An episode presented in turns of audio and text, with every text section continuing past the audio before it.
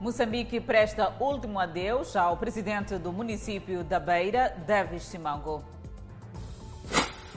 Presidente da República recorda Davis Simango como construtor da paz e democracia. Assassinato de empregada em Mulotana deixa pais em alerta na saída de casa para o trabalho. Proprietários de casas demolidas na Costa do Sol recomeçam construções.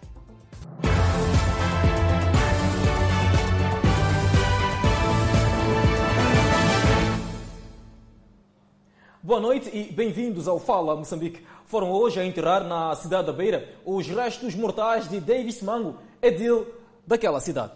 Durante a cerimónia fúnebre, o presidente da República, Felipe Jacinto Nunes, considerou o edil da Beira defensor da pátria, construtor da paz e da democracia. Ao proferir o seu discurso de despedida à figura de Davis Simango, o presidente da República, Felipe Nunes, começou por dizer que o povo moçambicano está de luto e qualificou o edil da Beira como um patriota defensor de Moçambique, construtor da paz e da democracia no país. O presidente da República afirmou que o desaparecimento físico de Davis Simango foi prematuro e imprevisível. Não é possível ficar conformado com esta dura e inesperada ausência.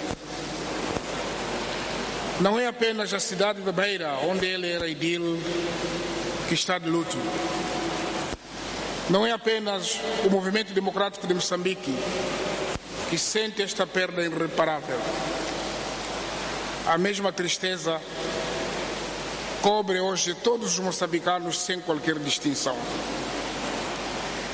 Essa consternação é a minha e é com verdadeira mágoa que venho aqui prestar a minha mais sentida homenagem ao nosso companheiro Davis Simango. News qualificou Davis Simango como um cidadão íntegro que, em sua opinião, será coletivamente lembrado como um servidor de seu país. Estas suas qualidades pessoais, esta paixão por servir os outros, contribuíram para o crescimento da cidade da Beira, atraindo a admiração e respeito dos seus munícipes e de todo o povo moçambicano. Moçambicanas, moçambicanos, Davis Simango foi um servidor público, foi um homem de convicções, foi um democrata que lutou pela consolidação da democracia no país.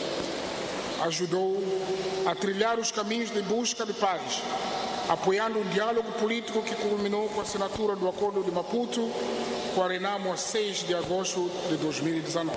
O presidente da República afirmou que, em estreita colaboração com a governação central, Davis Simango permitiu o financiamento de obras de grande dimensão para a cidade da Beira. Davis Simango tinha uma forma inconfundível de ser e um modo único de estar.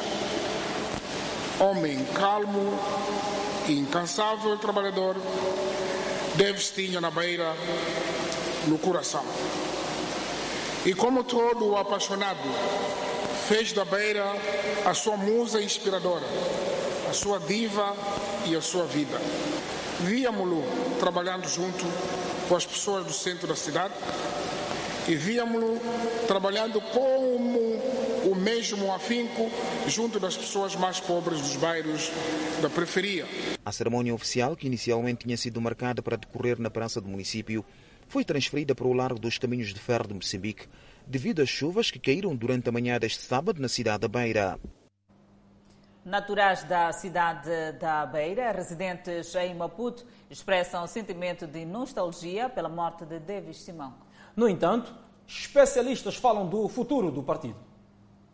Com a cidade da Beira em luto após a morte de Davis Simango, o país inteiro ressentiu-se e alguns cidadãos beirenses, e não só, expressaram a sua emoção. Nostalgia é o sentimento que tomou conta do jovem Pablo Ksaguat, nascido na cidade da Beira, e durante anos viveu naquela urbe na gestão de Davis Simango. Sentimento é de mesmo muita nostalgia, visto que calou-se uma figura incontornável, não só para a cidade da Beira em particular, mas para o país todo. O país todo. Então, palavras faltam para poder descrever aquilo que era a figura do, do Simango, tanto contribuiu para a democracia no país e os seus feitos na cidade da Beira são, são, são de grande dimensão. A opinião é partilhada pelos demais, porque a sua importância foi de abrangência nacional. A perca do, do David Simango para o país em geral e para todo o mundo, é muito reconhecido.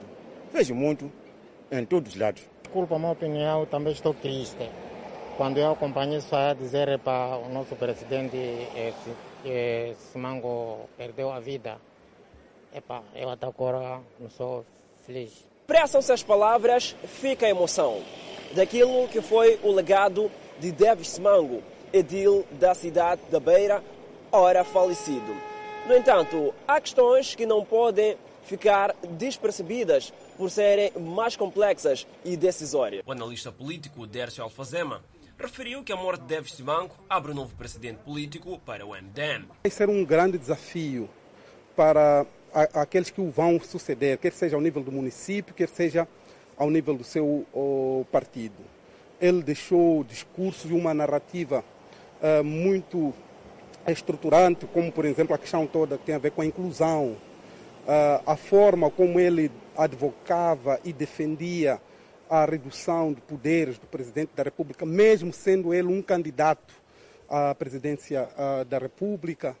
Portanto, eh, são questões muito profundas que precisa ter alguma legitimidade para a pessoa abordar nos termos em que ele abordava eh, e, que, e, e para poder ser entendido. O funeral de Davis Manco realizou-se neste sábado. O país deu o último adeus ao edil da cidade da Beira. Familiares de Davis Simango e personalidades presentes na cerimónia falam da partida prematura de um líder que muito contribuiu para o bem-estar das comunidades. Na sua mensagem, os filhos de Davis Simango falam de uma partida inesperada do seu pai, que os pegou de surpresa e deixa um enorme vazio na família. Urias Simango, primeiro filho do Edil da Beira, disse que tão cedo o seu pai ensinou-os que a sua missão ia para além da sua família, da qual se destacava o povo moçambicano. E somos orgulhosos de ter sido nosso pai, um grande homem que inspirou não só a nós como seus filhos, como também uma nação inteira. Foi-se o nosso pai, foi-se o homem que sonhava com um Moçambique para todos, foi-se o homem do seu povo. Vá em paz, com certeza de que nós, como seus filhos, daremos continuidade às convicções que durante a sua vida os defendeu. O MDM, partido ao qual Davis Simango era presidente e fundador, diz que o país perdeu um grande gestor público que sabia estar ao lado do seu povo. Mpepo deu parte da sua vida fazendo tudo para melhorar a vida dos moçambicanos em algum momento esquecia a família, pensando apenas no povo moçambicano para o bem-estar de todos nós, almejando que o Moçambique fosse exatamente para todos. Osuf Mumade, presidente da Renamo, e Manuel de Araújo, presidente do município de Climane, dizem que Deves Simanco era um modelo de comunicação junto das comunidades e, por isso, o país perde um dos seus filhos mais queridos. Uma das lições que ele deixou-nos é, aquela aproximação das massas. Ele sempre, nas primeiras eleições autárquicas que ele participou, partia da sua casa a pé e ia até os bairros. Isto para dizer que ele tinha uma dignidade própria, para dizer que perdemos um bom gestor público e nós pensamos que esta perca é, não só é para o movimento democrático, mas sim para a população moçambicana. É uma grande perda, não há dúvidas. Como eu disse, ele introduziu novas formas de fazer política, novas formas de gerir, abriu um novo paradigma. Aliás, até deu. Eu penso que os municípios, a importância dos municípios hoje não seria a mesma sem a participação dele. Portanto, ele deu um novo significado ao poder local. Depois da cerimônia oficial realizada no Largo dos Caminhos de Ferro de Moçambique, a urna contendo os restos mortais de Davis Simango partiu para o cemitério Santa Isabel. Aqui a moldura humana estava do lado de fora, ávida em participar nas exéquias fúnebres do presidente do Conselho Autarco da Beira. Terminadas as cerimônias, a multidão entrou à força no interior do cemitério, onde também prestou a sua última homenagem ao engenheiro Davis Simango. Declarações emocionantes à volta da figura de Davis Simango. Aliás, Importa salientar que a Comissão Política do Partido MDM está reunida em sessão extraordinária, de modo a decidir quem será então o sucessor do edil da cidade da Beira, neste caso na qualidade do presidente daquele partido em particular. E seguimos com mais informações. Os proprietários das casas demolidas na zona de Mapulene, no bairro Costa do Sol, recomeçaram construções e exigem responsabilização dos mandatos do ato. É um novo começo para moradores de Mapulene que viram seus muros de vedação e casas serem destruídas por uma pá escavadora que depois teve que se retirar por ordem do tribunal. Kachati, nome fictício, refere-se aos danos. Mas já gastamos muito aqui. Aqui nós já fizemos investimentos acima de 500 mil meticais. Só para aterrar, esta zona precisa de aterro. Só para aterrar, porque esta é uma zona de água. Só para aterrar, aqui já gastamos mais de 200 a 300 mil meticais com cada caminhão da areia vermelha. Mas o muro, esta é uma zona muito difícil, é uma zona salubre, é de muito difícil de construir. Então, os danos os danos são, são lastimáveis. Mais do que dinheiro perdido na construção do que foi abaixo, Machanissa, nome fictício, diz ter sido afetada psicologicamente. Envolve muita coisa, não é só valor financeiro, mas psicológico. Eh, eu não sei como é que isto vai ser tratado daqui para frente, mas a verdade é que nós, como moradores daqui, não vamos nos retirar daqui. Uh, vão ter que continuar, se quiserem insistir, usar a força, como foi feito, polícias, cães e muita outra coisa, armas, coisas desnecessárias. Chuvas e alagamentos, um mal que trouxe alguma sorte. Há entre os moradores de Mapulene quem viu sua casa escapar à demolição por um triz por conta do quintal alagado, onde a máquina escavadora não conseguiu acesso. Ainda assim, a dona de casa sofreu complicações associadas à tensão quando viu a máquina manobrar para aceder à sua casa. Estou a sentir muito. Até aqui, estou doente. Estou doente de verdade. Perdi voz e meu corpo está doendo porque isso que fizeram não é normal para nós. E ainda não entendeu o que aconteceu. Porque isso aqui não é normal. Essa droga nós não conhecemos. Responsabilização é o que os lesados querem. É lastimável. Nós estamos aqui e estamos organizados também. Queremos processar essas pessoas que nos fizeram tanto mal e queremos que o governo, também o presidente do município, que possa interagir conosco para poder perceber melhor uh, em que ponto nós estamos. Dizem os moradores ter se tratado de uma medida estranha por parte do tribunal, pois em nenhum momento foram ouvidos. Morte de empregada doméstica e tortura de menores protagonizados por um desconhecido alertam para maior vigilância por parte das secretárias e dos proprietários de residências. Um caso chocante ocorrido em Mulatan, distrito de Buan, residência invadida por um desconhecido que torturou a secretária da casa até a morte e agrediu três menores que se encontravam na residência. Os proprietários da casa ficaram a saber do sucedido horas depois, graças à intervenção de uma vizinha. Um cenário que chama a atenção para uma maior vigilância e controle da casa quando os donos saem para o trabalho ou outras atividades que impliquem deixar a casa e os filhos, sobretudo menores, sob a guarda e responsabilidade de terceiros. Eu ligo para as minhas filhas, procurar saber se trancou o portão ou não, porque nunca pode deixar o portão aberto, porque hoje em dia nós não sabemos. Saber, nem que seja vizinho pode entrar e fazer uma realidade, você sabe que eu não estou. Sim. E tem criança? E tenho crianças, saber. Com licença. Com licença. O que é que deseja, por favor? Sou eu, mãe. Não, primeiro identifique-se para eu saber quem é. É assim que se deve ser quando chega um desconhecido na residência. Pedir identificação e perguntar o que se deseja.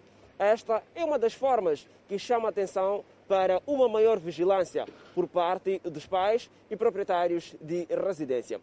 Não é causa semelhante, ou seja, não é exatamente um efeito daquilo que aconteceu ainda ontem, face à morte macabra de uma empregada doméstica. Mas esta é uma das recomendações de segurança para os proprietários e também para as trabalhadoras domésticas. Senhora Atália diz que toma os devidos cuidados para evitar qualquer invasão. Regra: não abrir a porta para desconhecidos. Sempre bom ter o portão fechado e os próprios donos da casa devem sempre avisar a empregada que não se pode abrir a porta para um estranho. Reforçar a vigilância é o alerta que muitos outros municípios deixam ficar como forma de evitar incidentes dentro da casa. Que as secretárias de lar, principalmente, tinham que estar em sintonia com os seus patrões. É, conhecer toda a família, conhecer todo mundo, mas sempre estar em sintonia com eles. É, ter muito cuidado, não abrir as portas é, para qualquer pessoa que seja, a qualquer hora, porque nós não sabemos quem são as pessoas que vêm nos visitar, quem são as pessoas que não vêm nos visitar. Acima de tudo, a precaução deve ser reforçada. Manter a comunicação e nunca permitir que se deixem entrar estranhos dentro da casa. Esta é, sem dúvidas, uma situação demasiado complicada. Prime Rate registra a maior subida de sempre e crédito pode ficar mais caro nos bancos comerciais no mês de março. A reboque da decisão do Comitê de Política Monetária do Banco de Moçambique, que em janeiro gravou a taxa de juros cobrada aos bancos comerciais para 13,25%, um aumento de 300 pontos base, a Prime Rate vai atingir uma cifra histórica em março, passando de 15,5% para 17,8%, a maior desde que foi criada em junho de 2017. Quais são as implicações da subida da prime rate no sistema financeiro? Caso um particular ou uma empresa queira fazer um empréstimo no banco, será que passa a pagar mais com o serviço da dívida a partir de março? Esta subida impacta também nestes créditos que já estão em curso na medida em que eu contratei um crédito a uma taxa de juros X, hoje sou obrigado a pagar o mesmo crédito a uma taxa de juros Y, que não está previsto naquilo que são as minhas planificações para remunerar este crédito. Se calhar, se a taxa de juros fosse esta atual, eu não tivesse contratado este crédito. Por outro lado, é preciso repararmos que hoje em dia a demanda retraiu-se uh, por conta da pandemia da Covid-19, então criando uma situação de mercado que não é abonatória, não é? ou seja, vamos aqui assistir cada vez mais o nível de inadimplência. A inadimplência é a incapacidade dos credores honrarem com aquilo que são as suas obrigações. A classe empresarial, representada pela CTA, entende que esta subida terá um impacto significativo na tesouraria das empresas, visto que o seu efeito imediato será o agravamento das obrigações das empresas com a banca, pois vão suportar um serviço da dívida cada vez maior. A Prime Rate é publicada no final de cada mês para vigorar no mês seguinte. A mesma serve de referência para as operações de crédito da taxa de juro variável e resulta da soma do indexante único e do prêmio do custo. Esta taxa aplica-se às operações de crédito contratualizadas, novas, renovações e renegociações entre as instituições de crédito e sociedades financeiras e os seus clientes, acrescida de uma margem que será adicionada ou subtraída à Prime Rate mediante análise de risco de cada categoria de crédito ou operação em concreto. Mais de 5 mil moçambicanos foram repatriados da África do Sul no período compreendido de 1 de janeiro a 26 de fevereiro. São, no total, 5.491 cidadãos moçambicanos repatriados da vizinha África do Sul no período de 1 de janeiro a 26 de fevereiro de 2021. Destes, 245 por crimes diversos e 5.245 por imigração ilegal. Entretanto, nesta sexta-feira, chegaram ao país, através da fronteira de Ressano Garcia, 216 moçambicanos, dos quais 210 homens e 6 mulheres de idades compreendidas entre 18 a 49 anos. Destes, um é acusado por homicídio, 189 por imigração ilegal, 22 por roubo, 2 por agressão física e 1 por venda de droga. E relativamente ao movimento migratório, desde 15 a 25 de fevereiro, entraram no país 7.067 viajantes e saíram 1.580 pessoas, o que totaliza 17.647 viajantes. Já das 7 horas até as 12 horas desta sexta-feira, a fronteira de Ressano Garcia registrou o movimento migratório de 1.298 viajantes, sendo que 503 entradas e 795 saídas. Segundo as autoridades, todos os que se fazem à fronteira observam o protocolo sanitário. Bairros em expansão na Matola e Marraquém, sem transporte desde o início da época chuvosa, por conta da difícil mobilidade nas vias de acesso. É um drama que se repete sempre que chove. Desta vez, a intensidade da chuva fez com que a situação durasse mais tempo. Passa quase um mês que não há transporte em demanda para bairros como Buquiço e Intaca. Cárcia vive em Laulani e tem uma mercearia em Intaca. O seu dia a dia é penoso. Quanto às chapas, tem tido muitos problemas, porque até para chegar nesta zona aqui é muito difícil. Eu estou em Laulani. Já para chegar aqui levo muitas voltas. Os chapéus não conseguem passar daqui devido à enchente de água. Mussa tem dificuldades em fazer chegar mercadoria ao seu estabelecimento. Até quando chove não tem como ter produto aqui, porque essa estrada deixa muita água aqui. Yeah. Então é por isso que nós estamos a pedir para pelo menos arranjar a estrada, porque aqui fica mal. Aqui. Um e outro transportador desafiam a estrada. Dizem estar a dar um jeito. Epa, pelo menos para ajeitar. Estamos a ajeitar apenas. Só. Estão a ajeitar? Yeah, estamos a ajeitar. Não há condições mesmo. A estrada está muito mal. Claro, está muito mal mesmo. Os transportadores que dizem dar algum jeito para prestarem serviços de transporte nesta e outras vias com cenários caóticos propõem que se melhore a terraplanagem depois de cada queda de chuva. Pelo menos se tivesse um, por uma vez raspar, depois das chuvas raspar. melhorar a terraplanagem depois da chuva? Claro, claro que sim. Raspar uma vez só. Viaturas ligeiras começam a sair das garagens com o abrandamento da chuva, mas a mobilidade é toda ela uma manobra dilatória. Epá, a tendência é sair, estragar o carro, revisão, a todo momento quase que nos sai muito caro, só trabalhamos para fazer manutenção e comer alguma coisa, o que é frustrante, né? Parte das vias que levam a estes bairros está contemplada em projetos de terraplanagem que foram atravessados pelas chuvas. A fraca queda de chuva na província de Nampula está a concorrer para o surgimento de bolsas de fome a nível de alguns distritos. O governo local procura mecanismos que visam estancar os efeitos, investindo em culturas que resistem à seca. A campanha agrícola 2020-2021 começou e está quase a terminar, no meio de várias situações com destaque para a queda irregular de chuvas que comprometem e comprometeram o bom crescimento vegetativo de diferentes culturas. Em alguns distritos da província de Nampula, os agricultores lançaram a semente, mas o teor germinativo foi fraco, daí que se adivinham dias difíceis. Neste momento, o governo de Nampula diz estar a trabalhar junto dos agricultores no sentido de os mesmos apostarem em culturas que resistem à fraca queda de chuvas que se verifica atualmente para assim reduzir os níveis de bolsas de fome. O aproveitamento de todas as zonas baixas para, para a utilização das culturas que são, que são adequadas para esses locais e similarmente, similarmente reforçar, um, reforçar o, a campanha de, de, de, dentro das nossas, das nossas comunidades para que as pessoas, as nossas famílias possam utilizar mais eh, a parte avícola, a, a uma parte de utilização dos animais que possam ajudá-los na criação a sempre gerar determinadas rendas que possam refrear os efeitos da, da redução das enxurradas. O governante fala igualmente do ponto de situação da ponte sobre o rio Natete, no troço Ribão em Malema, importante para o escoamento agrícola, antes interrompido devido ao desabamento daquela infraestrutura e o trânsito rodoviário na estrada que liga o distrito de Nacala Porto ao distrito de Memba. Já prontamente foi, foi reposta.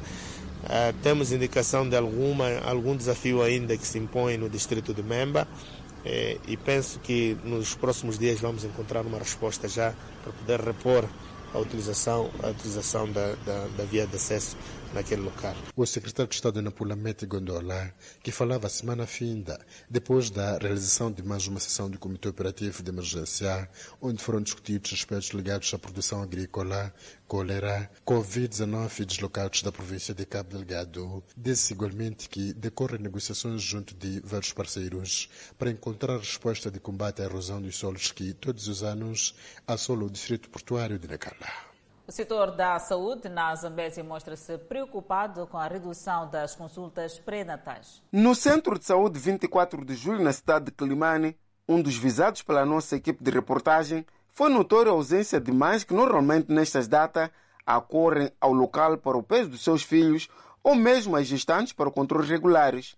Apenas encontramos profissionais de saúde sem o habitual número de pacientes. Encontramos a senhora Domingas Santos à saída do centro. Ela conta de forma tímida que tem ido ao centro de saúde para o acompanhamento da evolução de seu filho da terceira viagem. Costuma vir aqui. E tem aquelas que não costumam vir aqui porque têm medo do coronavírus? Não, costuma ouvir todos. Lá no bairro, vocês assim, mulheres casadas ou com filhos, costumam se aconselhar para vir aqui ao centro de saúde? Sim. O que costumam conversar lá?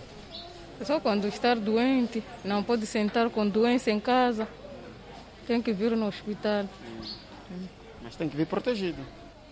Sim. O setor de saúde, ao nível da província de Zambésia, avança que, neste período, para as mães latantes ou estão a amamentar, a grande recomendação tem sido o uso da máscara quando quer amamentar, mas também o uso da máscara quando quer se dirigir a uma unidade sanitária, por forma a que possa prover dos cuidados básicos, por forma a garantir a saúde do bebê. A técnica da Direção Provincial de Saúde afirma que esta situação pode levar as crianças ou gestantes a terem algum problema de saúde pelo fato de não estarem a ter um acompanhamento clínico. As mulheres grávidas devem continuar a fazer as suas consultas pré-natais normalmente e nós, neste momento de pandemia, eh, as consultas têm sido trimestralmente para evitar que elas ficam sempre expostas em lugar, naquele lugar aglomerado. Nós sabemos que estão lá também mais outras senhoras e o volume de o número do, do, dos utentes ou das senhoras tem sido sempre maior.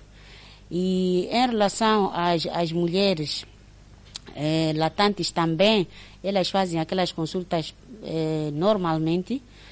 E se ela tiver algum problema de saúde, né, apesar de, da orientação ser de, de da, da consulta pré-natal ser de três em três meses, ela deverá sempre se dirigir à unidade sanitária porque nesse período de três meses ela não pode ficar em casa sentada enquanto está a desenvolver um problema de saúde. O setor de saúde avança que para fazer face à situação tem estado a difundir algumas mensagens de sensibilização ao nível das comunidades através das lideranças locais. Já foi resolvido o problema da demora de certificados em algumas instituições de ensino técnico profissional na cidade de Chimoio. Os formandos estão satisfeitos com a boa nova.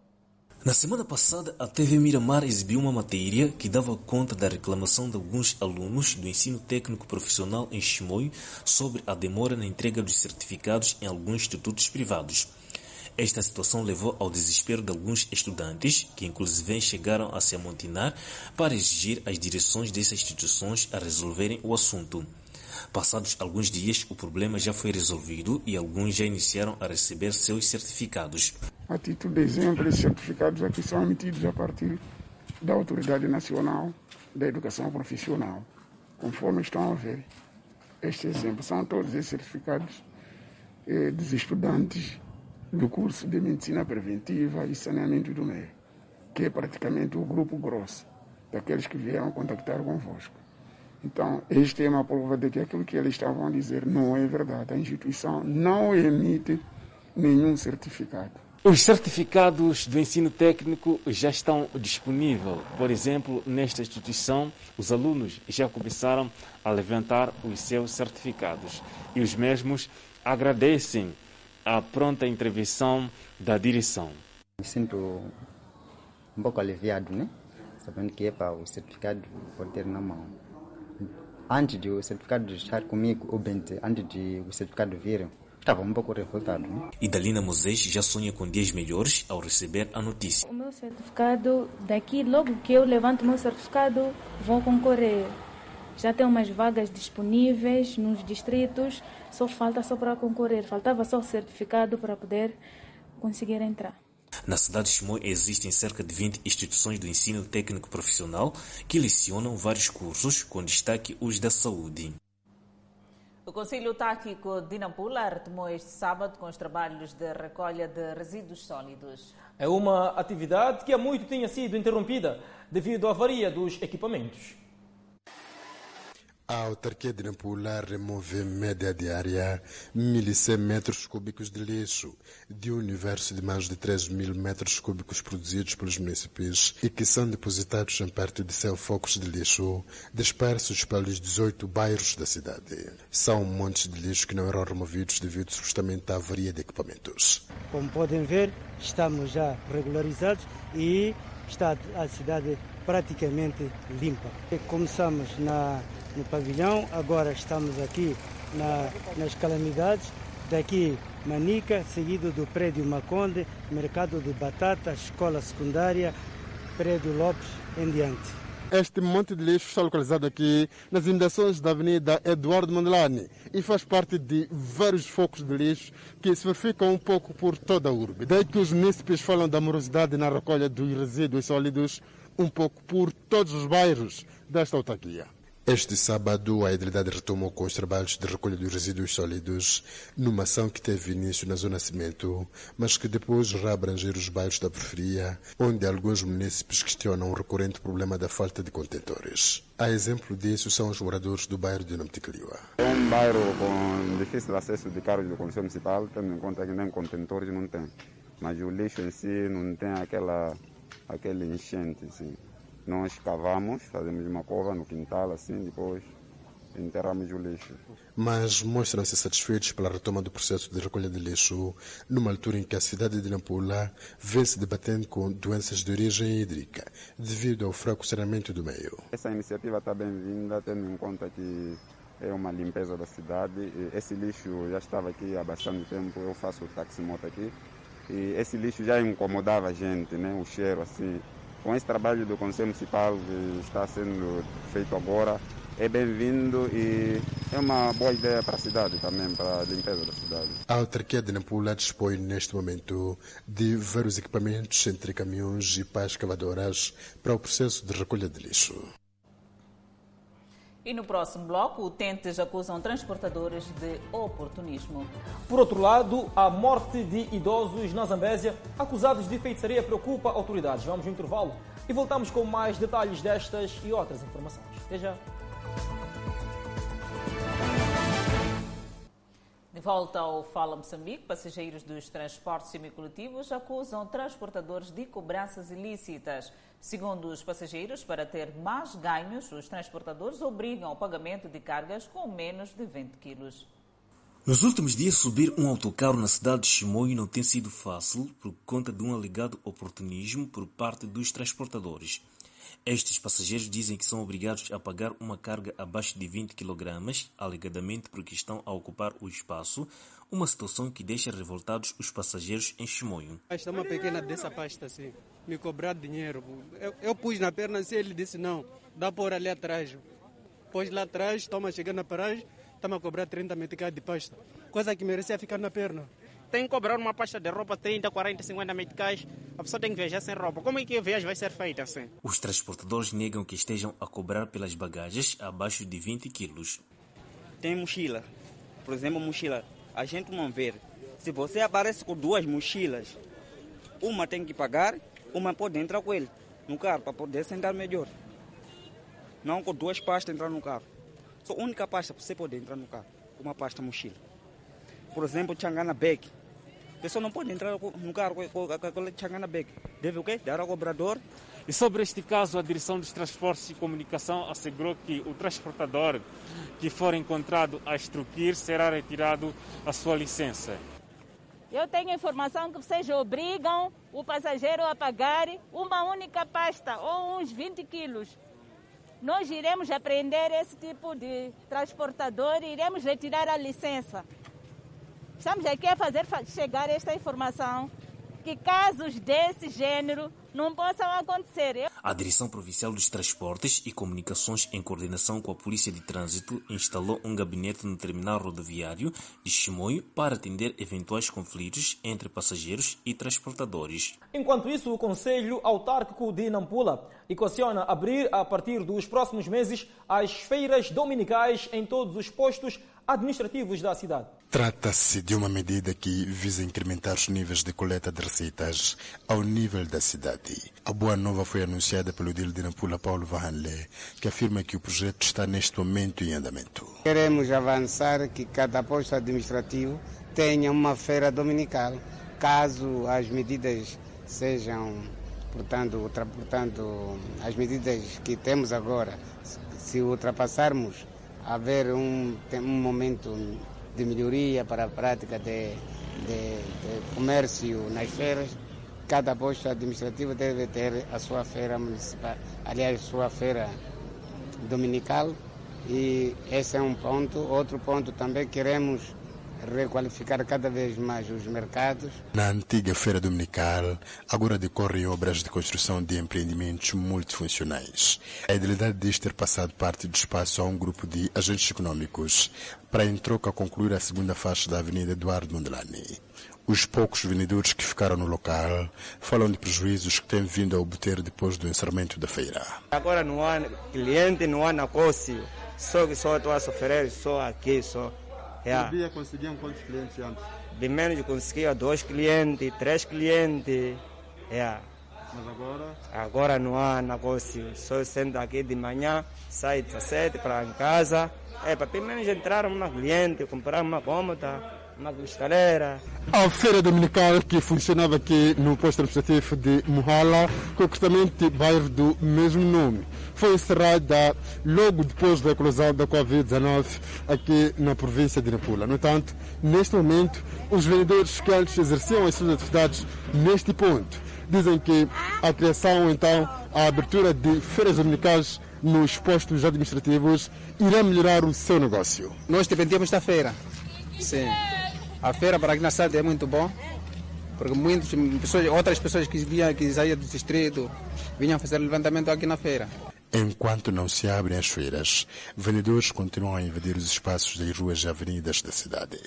A exposição de idosos e crianças nas ruas da cidade de Quilimane é vista como um risco para a contaminação da Covid-19. Rangeiro Tiago, de mais de 60 anos de idade, vive sozinho no bairro Santágua, na cidade de Quilimane. Diz ter noção dos perigos que enfrenta ao se fazer à rua, principalmente às sextas-feiras, em que o fluxo de cidadãos desta camada e crianças tem sido maior, concentrando-se de frente de vários estabelecimentos comerciais a pedir esmolas. Sim, muito bem sabemos. Sei que pronto, não há como. Sim, porque aqui na cidade é como no mato.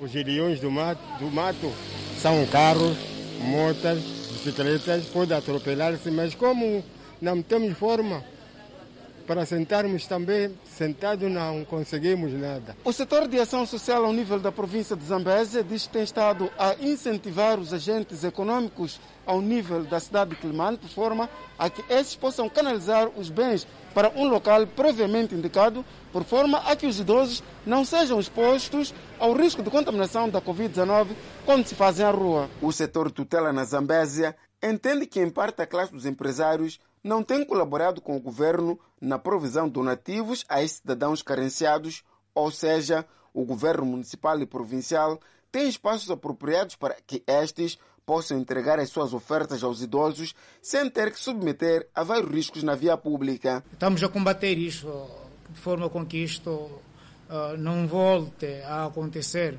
com a sua frequência como acontecia e uh, sensibilizarmos os agentes econômicos todos para que canalizem uh, esses centros de forma com que esses centros giram as doações que os agentes econômicos têm por dar.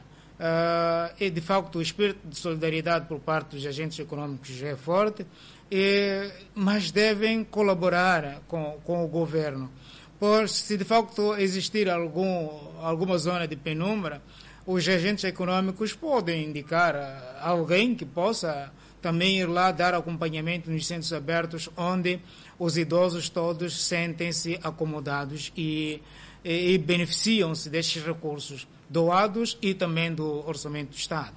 Ao nível da província da Zambésia, está sendo implementada a estratégia de entrega de kits de vários produtos não perecíveis aos idosos para que estes não se façam à rua. Os moradores da Unidade A, bairro Eduardo Mondlane, em Pemba, enfrentam dificuldades no fornecimento da água potável.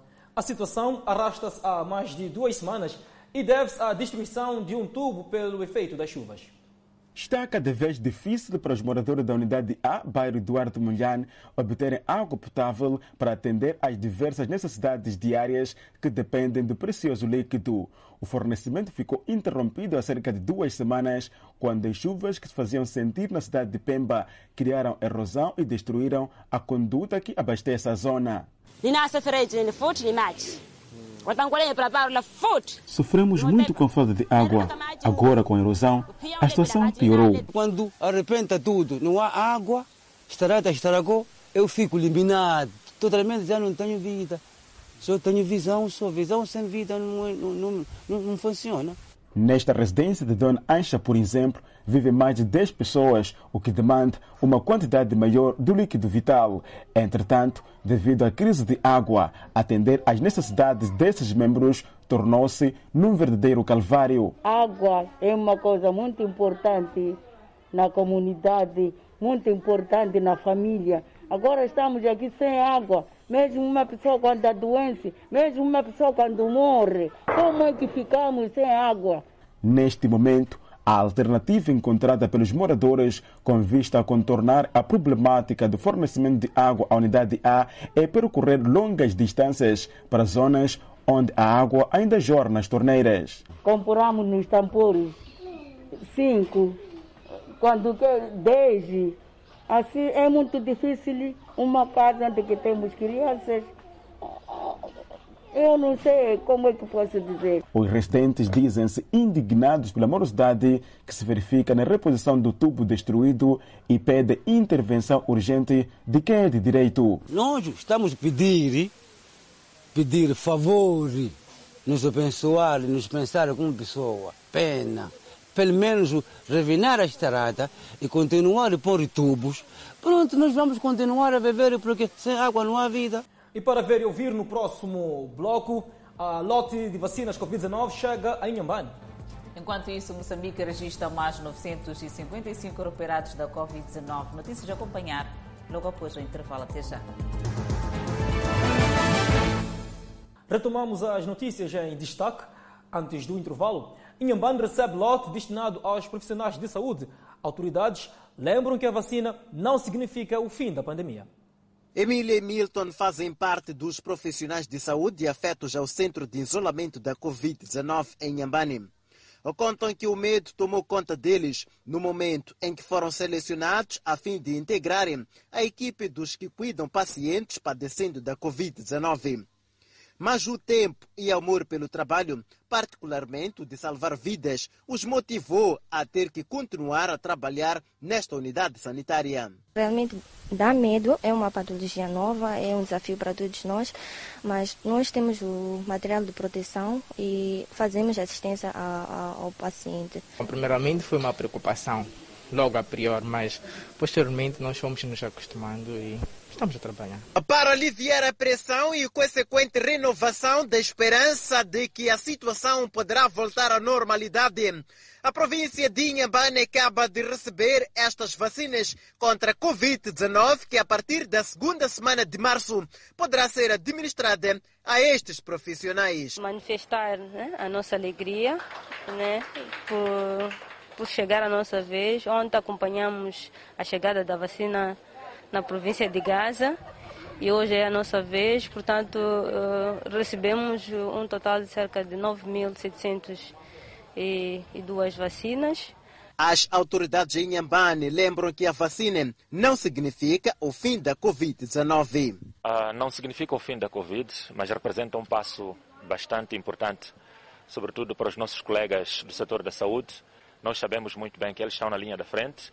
Todos nós, se esta doença, portanto, nos infectar ou afetar, acabamos realmente tendo assistência dos colegas de saúde. Por isso que achamos que é extremamente importante que estes colegas, portanto, tenham esta vacina e, e depois, de certeza absoluta, que vamos receber mais informações através do Ministério da Saúde para, portanto, os passos subsequentes. Inhambane conta com 4.700 profissionais de saúde no ativo. Destes, 165 já foram infectados. Boa parte já recuperou da Covid-19, sendo que apenas dois continuam padecendo da doença. Seguimos com a evolução da Covid-19 no país. Moçambique registrou mais 955 recuperados, elevando para 40.761 cumulativo. O país tem cumulativamente 2.621 internados, sendo 220 nos centros de internamento da Covid-19. Seguimos com outro quadro de número de casos positivos. O nosso país tem cumulativamente 58.772 casos positivos registrados, dos quais 58.456 de transmissão local e 316 importados. Moçambique testou nas últimas 24 horas 3.519 amostras, das quais 554 revelaram-se positivas. Destes 539 de nacionalidade moçambicana, 8 estrangeiros e 7 de nacionalidade ainda por identificar e resultam de transmissão local. Há registro de mais 10 mortes, elevando para 630 vítimas mortais. Moçambique tem 17.377 casos ativos da pandemia viral.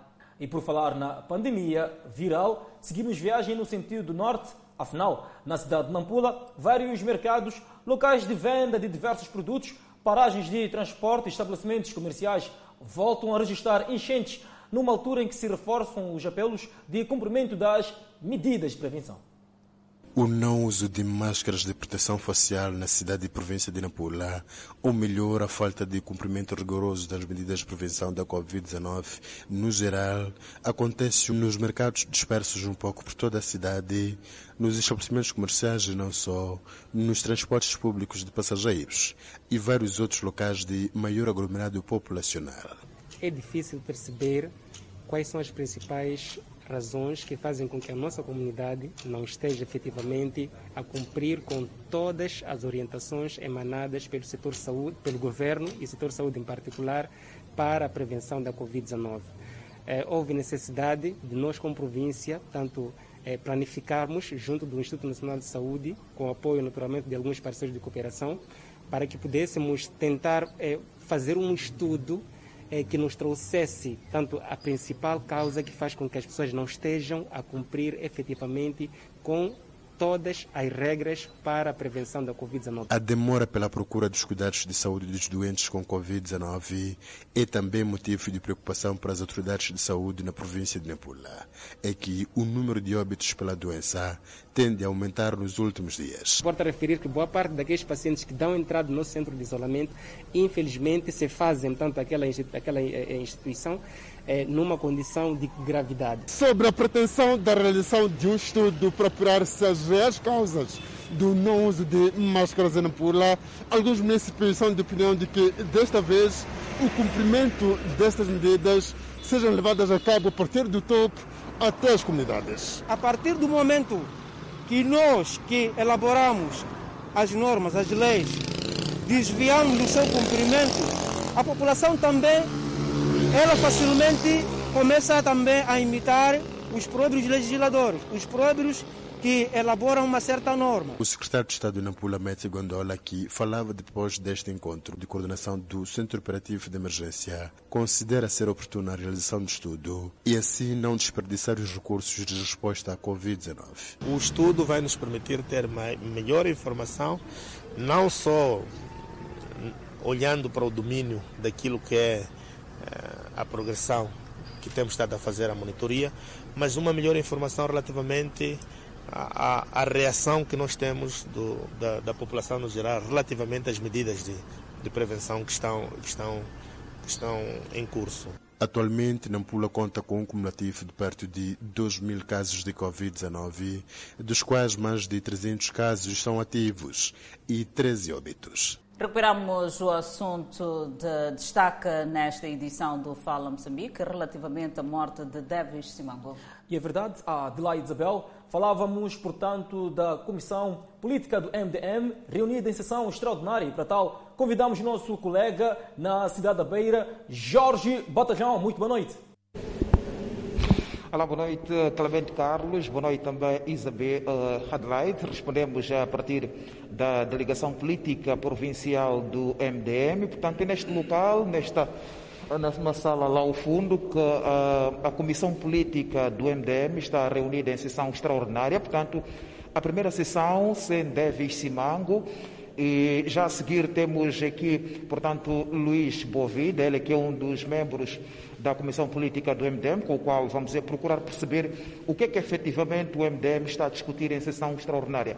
Muito boa noite, uh, Sr. Luís Boavida, está em direto para a televisão Miramar. Queríamos perceber o que é que efetivamente o MDM está a discutir aqui em sessão extraordinária. Uh, boa noite. Uh, o MDM está reunido, tanto a sua Comissão Política Nacional está reunida para tomar algumas decisões importantes que têm a ver com o funcionamento do partido de hoje, de agora em diante. É, neste processo, estávamos a analisar que passos é que temos que seguir agora, em conformidade com nossos estatutos, e que produzimos um documento, uma recomendação ao Conselho Nacional para convocar uma sessão extraordinária do Conselho Nacional, sendo o órgão competente para convocar Congresso e ver as questões que têm a ver, que estamos a viver hoje.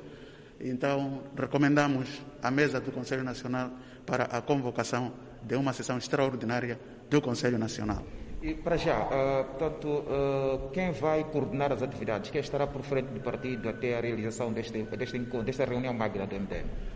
Eh, em princípio, a reunião magna do MDM é o Congresso e quem vai decidir quem fica à frente como coordenador do partido até a realização do Congresso é o Conselho Nacional.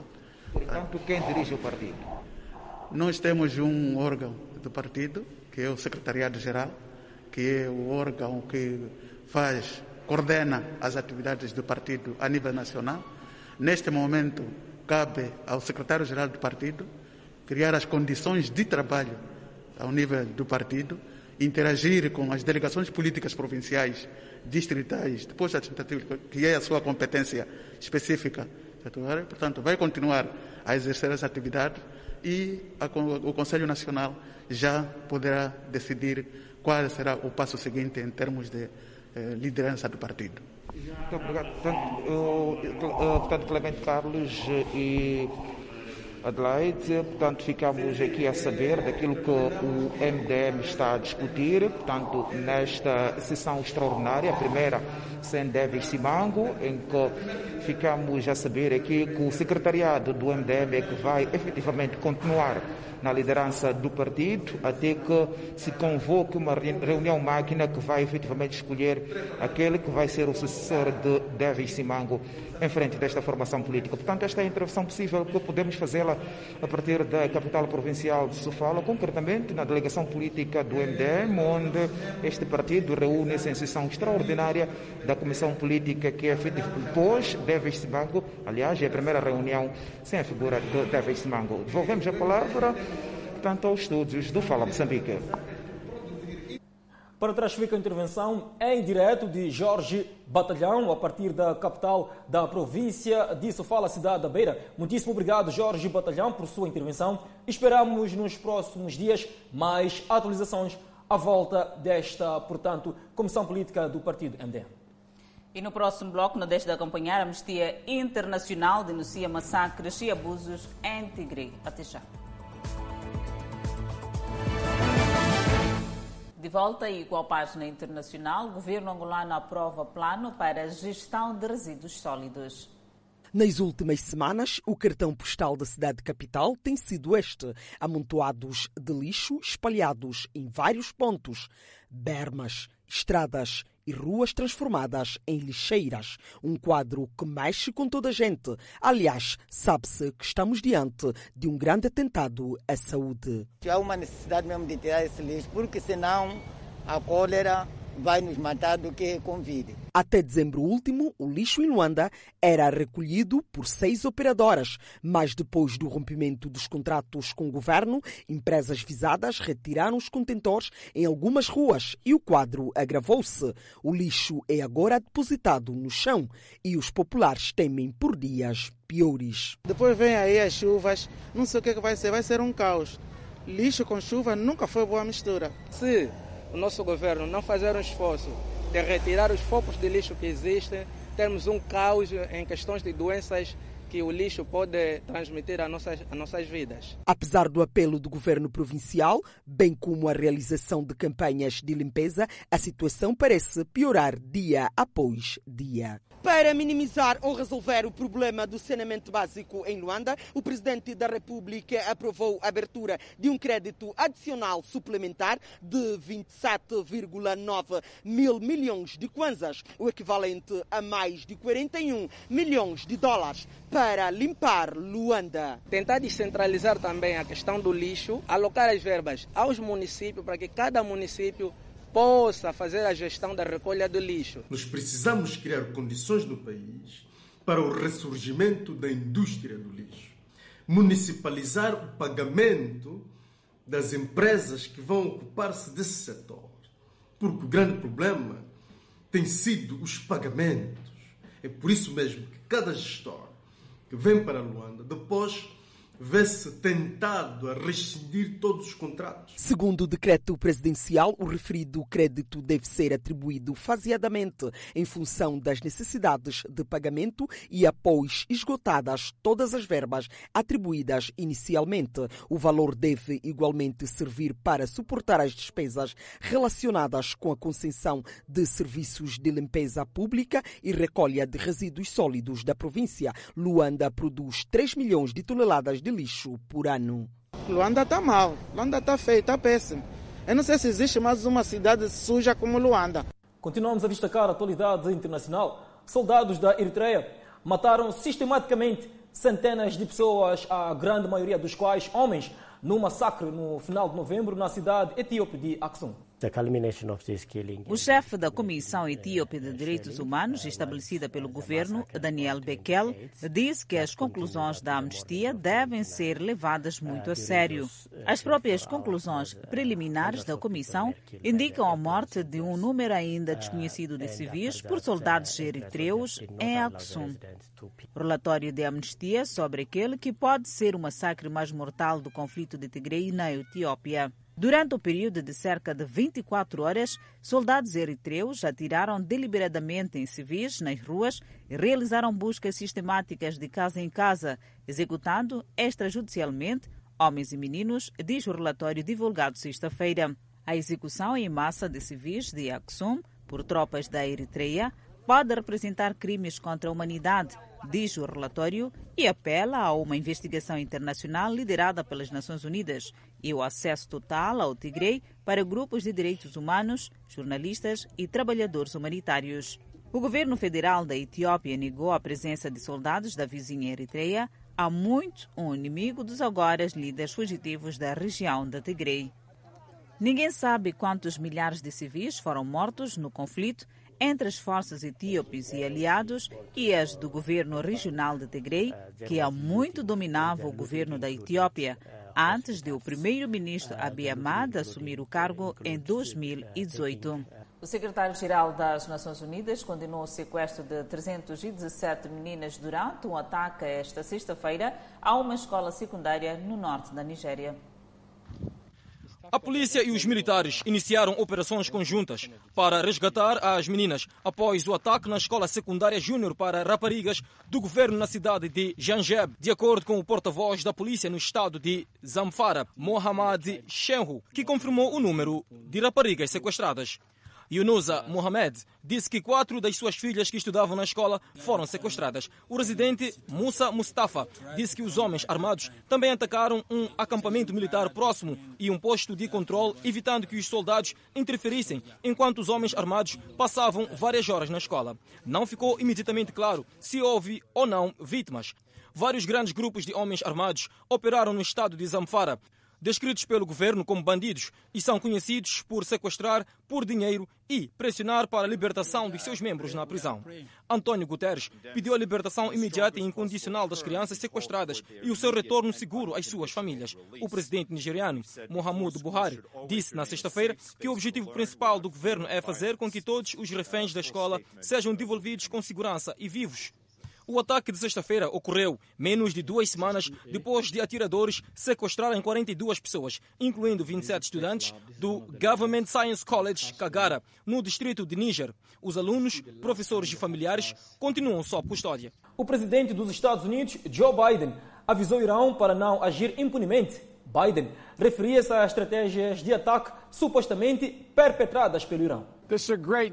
O governo Biden está a defender os ataques aéreos militares dos Estados Unidos da América na Síria como legais e apropriados, dizendo que eles retiraram instalações que obrigavam recursos valiosos usados por grupos milicianos apoiados pelo Irão para atacar forças americanas e aliadas no Iraque. Durante uma visita às instalações de vacinação da FEMA Covid-19 em Austin, o presidente Joe Biden foi questionado sobre que mensagens ele queria enviar ao Irão. Não podem agir impunemente, disse Biden, depois de puxar a máscara para baixo, acrescentando: tenham cuidado. O porta-voz do Pentágono, John Kirby, disse que os membros do Congresso foram notificados antes dos ataques de quinta-feira que destruíram nove instalações e danificaram gravemente outras duas. Ele disse que as instalações foram usadas por grupos de milícia que os Estados Unidos da América consideram responsáveis pelos recentes ataques contra os interesses dos EUA no Iraque. Convidamos a um breve intervalo, mas antes a previsão do estado do tempo para as próximas 24 horas. No norte do país, Pemba 31 de máxima, Lixinga 25 de máxima, Nampula 31 de máxima. Seguimos eh, para o centro do país. Teta 35 de máxima, Quilimane 30 de máxima, Chimoio 23 de máxima, Beira 27 de máxima. Vilanculo 29 de máxima, Tacomiambane com 29 de máxima, Xaixai 30 de máxima, menos 1 para Maputo com 29 de máxima, 21 de mínima, previsão de chuva.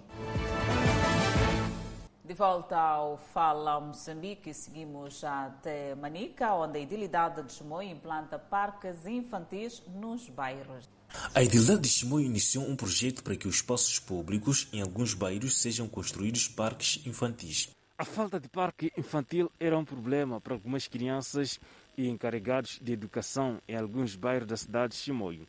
Entretanto, a Idilidade está a levar a cabo a campanha de implantação de parques infantis em todos os bairros da autarquia de Chimoio. Por exemplo, neste local onde nos encontramos, que é o bairro 4, já foi implantado um parque infantil. Outro espaço a receber benfeitorias foi o bairro 5, onde foram instalados equipamentos de um parque infantil que mudou totalmente o local.